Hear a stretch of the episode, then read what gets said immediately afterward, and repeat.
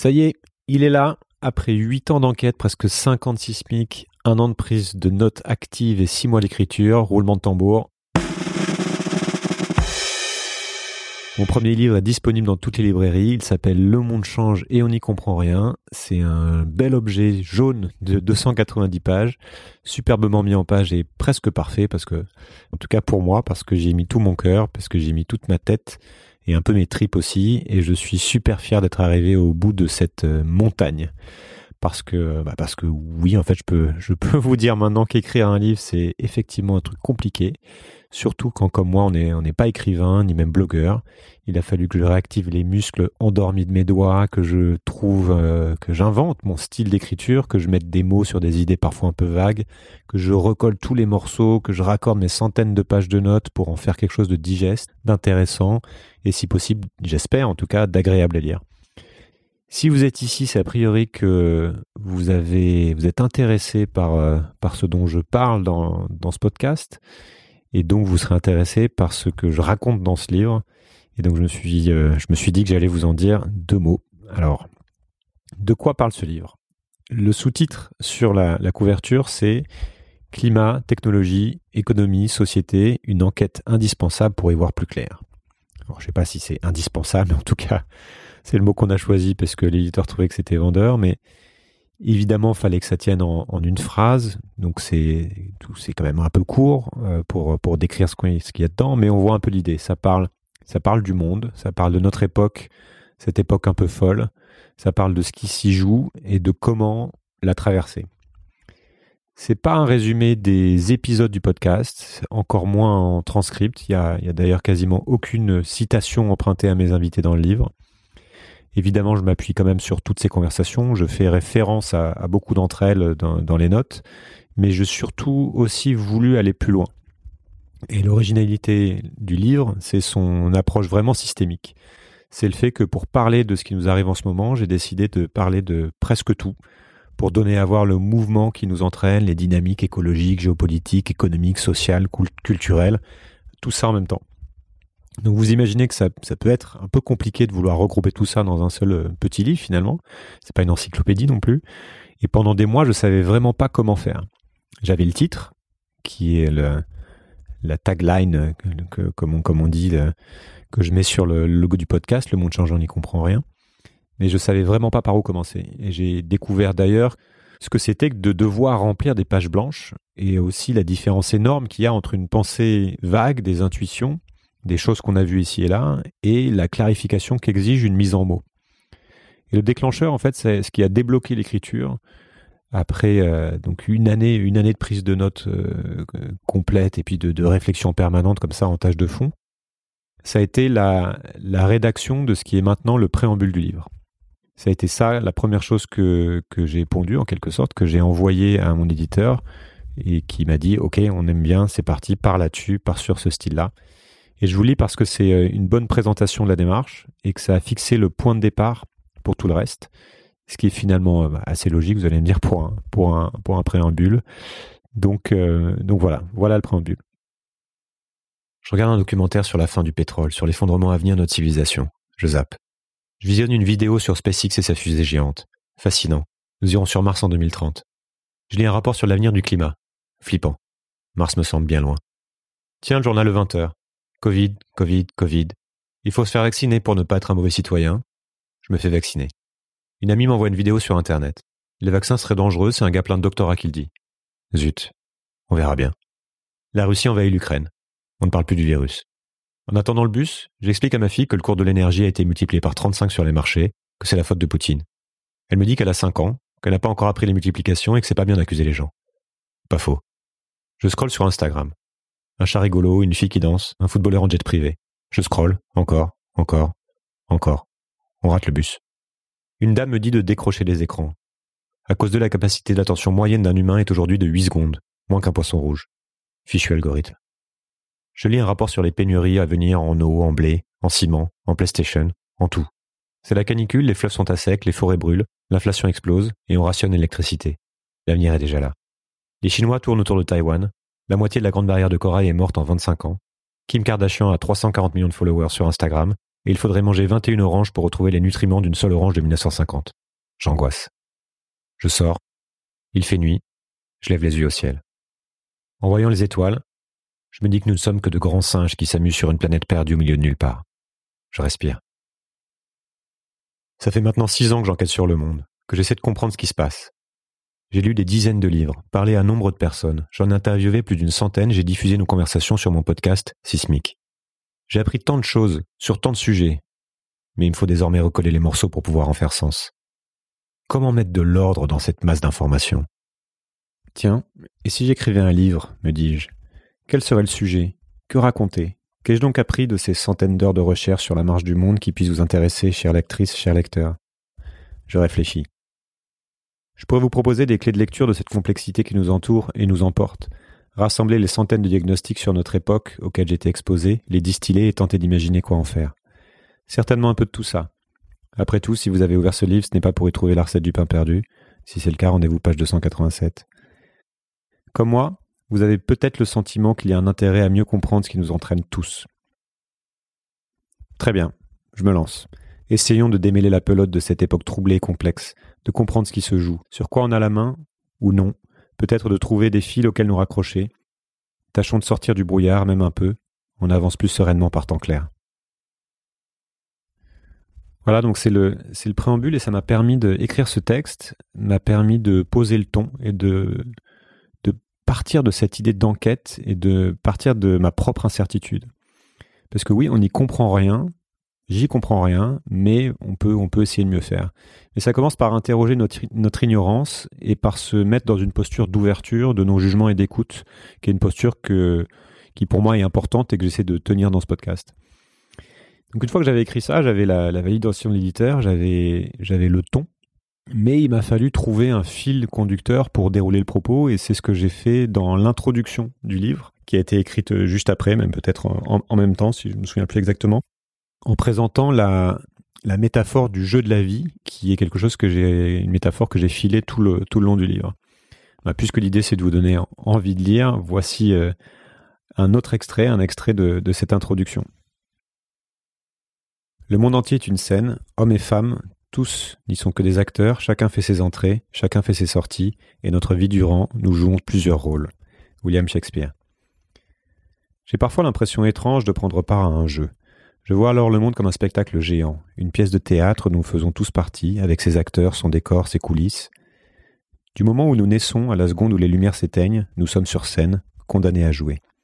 Il n'y a pas de script, le champ est ouvert, mais nous sommes pris dans un cadre, une matrice pour certains, qui subtilement nous oriente et nous contraint. Le réveil sonne. Je vais jouer machinalement à peu de choses près comme hier, avec le même costume, avec les mêmes personnages, les mêmes rôles que je me donne. Je prends mon bol de choc à pic et je fais ce que je pense devoir faire. Quand je sors de chez moi, je croise des gens qui jouent eux aussi, selon des règles, qui dictent ce que l'on peut faire ou non, et qui varient selon qui l'on est et où l'on se trouve. Certaines, comme les lois de la physique, sont communes à toutes et tous, et non négociables. Tout joueur qui saute doit retomber. D'autres règles s'appliquent uniquement aux citoyens d'une même société. Pouvoir voter à 18 ans, avoir le droit de se balader avec une arme à la ceinture, ne pas pouvoir agresser son voisin, qui pourtant fait du bruit le dimanche, se voir interdire de marcher un chewing-gum. Les groupes religieux, les familles et les individus s'imposent aussi toutes sortes de cadres. Manger ou non de la viande, se taire à table, prier cinq fois par jour, etc. Les lois, la culture, l'éthique, les goûts, selon les cas et les contextes, les contraintes et les possibles ne sont pas les mêmes et on fait avec. J'appelle cela le jeu de la vie. Le jeu est complexe, mais les objectifs me paraissent finalement assez simples. 1. Survivre, continuer à jouer. 2. S'épanouir, vivre sa vie comme on le lit parfois dans les livres de développement personnel. Puissance, bonheur, joie, contentement. Il y a différentes manières d'envisager la chose. Nous jouons le plus souvent machinalement, mais nous développons quoi qu'il en soit des stratégies pouvant nous mener à atteindre ces buts. Chaque jour, nous sommes amenés à faire des centaines de choix qui conditionnent nos actions, nos humeurs, nos relations, notre travail, nos amours. Ensemble, ils déterminent qui nous sommes et ce qu'est notre vie. Ces choix, qui sont le reflet de notre stratégie, découlent en partie de notre compréhension du credo. De manière consciente ou non, notre lecture du jeu nous permet de faire des paris sur l'avenir. Je fais un pari sur moi-même et sur mon partenaire de vie quand je décide de me marier. Quand je monte dans un avion, je parie que le pilote est compétent et que les lois de la physique ne changeront pas subitement en cours de vol. Quand je choisis mes études, quand je place mon argent, quand j'éduque mes enfants, quand je grille un feu orange, Je mise chaque fois un petit jeton sur l'avenir, sur la base de ce que je comprends du présent et de son fonctionnement. Pour bien jouer, pour que nos stratégies fonctionnent, il est logiquement préférable de bien apprécier toutes les subtilités du règlement. Le jeu collectif. Je joue, tu joues, il joue. Tout le monde joue donc, chacun dans son coin, à sa manière parfois, mais essentiellement selon des règles communes avec les autres.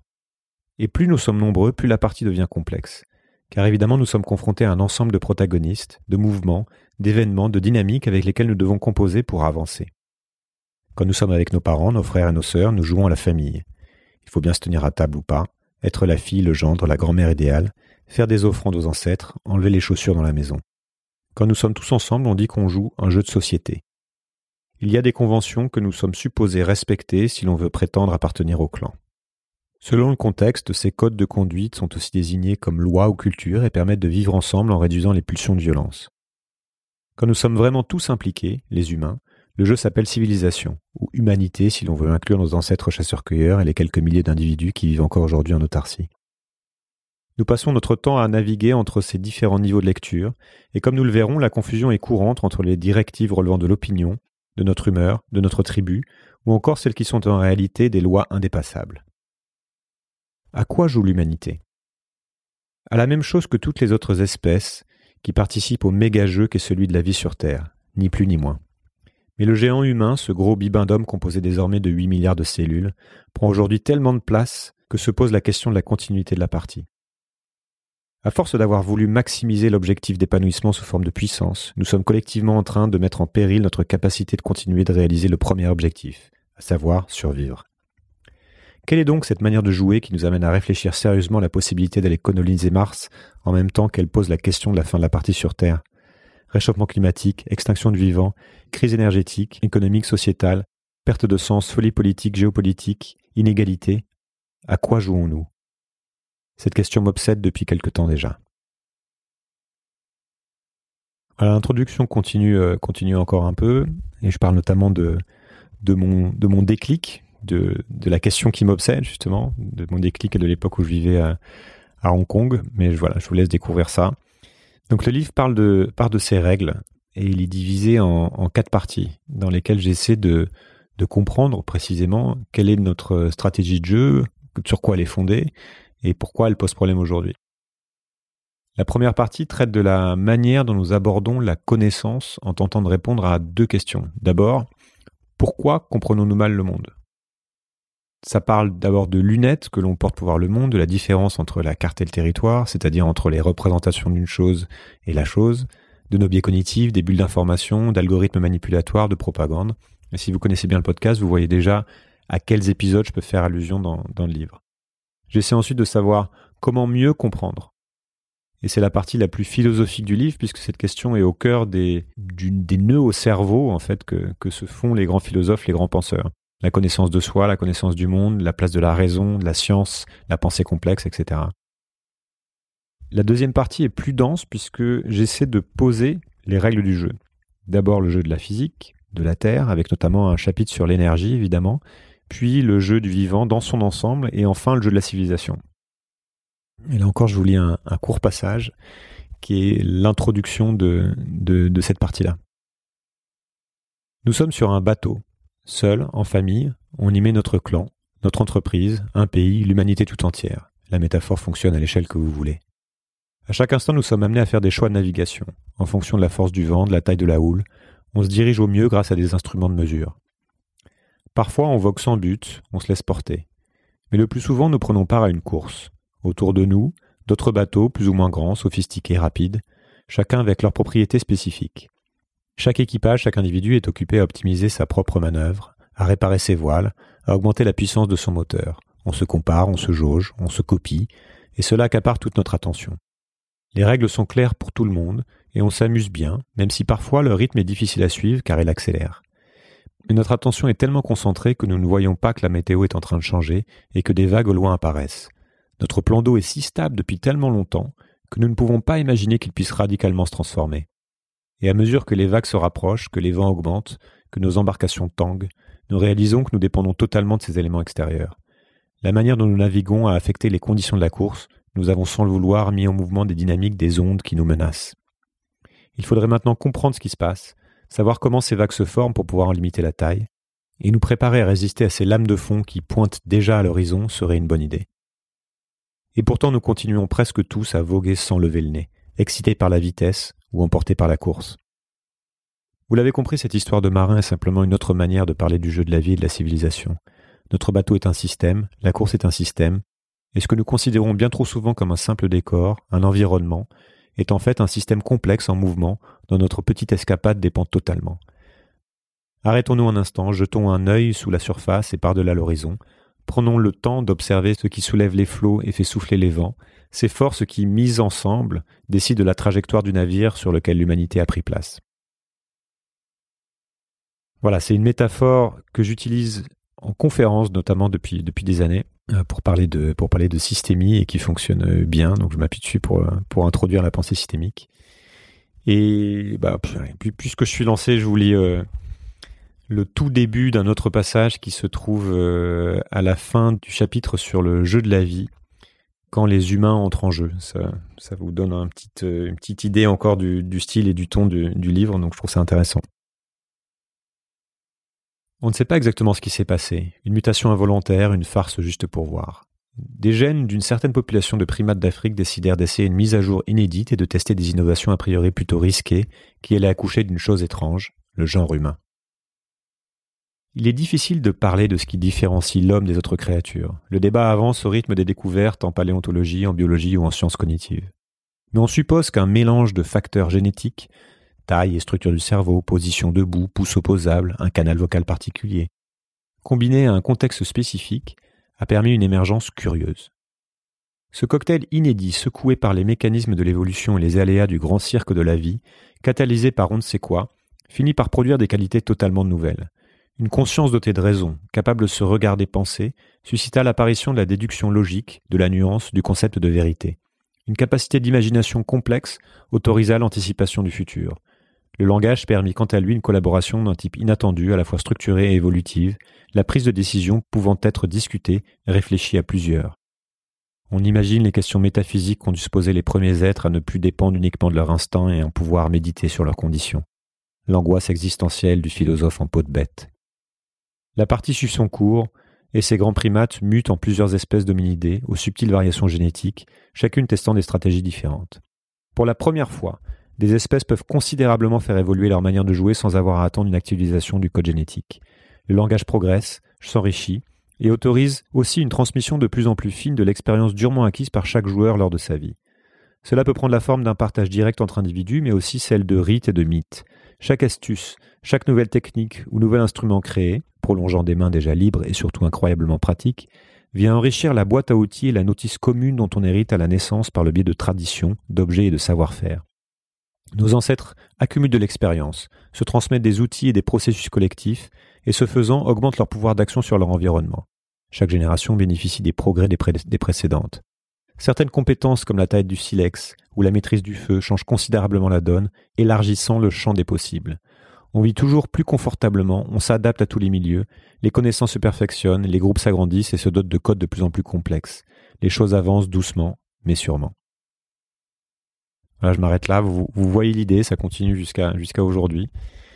Et euh, dans la troisième partie ensuite, après avoir donc parlé en détail des de ces règles du jeu, de, notamment des tendances qui nous emportent et des structures qui les sous-tendent, après avoir euh, euh, essayé de, poser tout ça. Et, et d'en regarder différentes composantes, je tire les, fils et me demande donc où va le monde. Et enfin, dans la dernière partie, je bah, me, pose la question quoi faire de tout ça? Comment traverser notre époque? Comment moi en tout cas, qu'est-ce que moi je fais de tout ça? Donc voilà, bah, vous, savez tout, enfin vous en savez déjà pas mal, suffisamment pour vous donner un, avant-goût. Et pour tout vous dire, ça a été, euh, je partage un petit peu de mon expérience, mais ça a été, très dur pour moi d'écrire ce livre. J'ai eu que, que six mois euh, bah, d'écriture, de travail d'écriture. Et comme je faisais pas que ça, il y a eu pas mal de frustration, mais je suis euh, super fier du, résultat. Voilà, pour être honnête, c'est un peu l'aboutissement pour moi de, de ce projet de, quai sismique que je, que je tiens à bout de bras depuis, depuis cinq ans.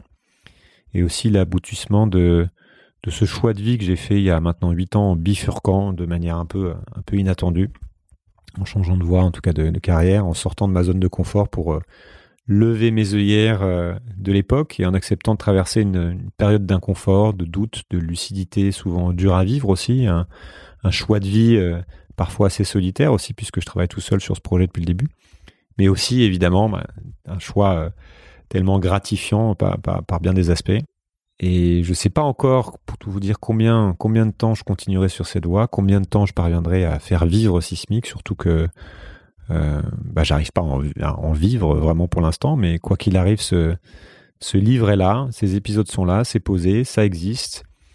Et euh, le livre aura, j'espère, un impact au moins sur euh, certaines et certains d'entre vous, et peut-être même contribuera à alimenter des conversations intéressantes et à questionner des certitudes euh, puisque c'est vraiment le, ce qu'est pour moi cet objet sismique aussi, c'est comment comment présenter des, des regards sur le monde pour pour nous bouger, pour bouger, pour nous questionner dans nos, dans nos convictions, nos certitudes, et créer des conversations et nous faire réfléchir à des stratégies de jeu qui aujourd'hui méritent, je pense, d'être remises à plat d'une manière ou d'une autre.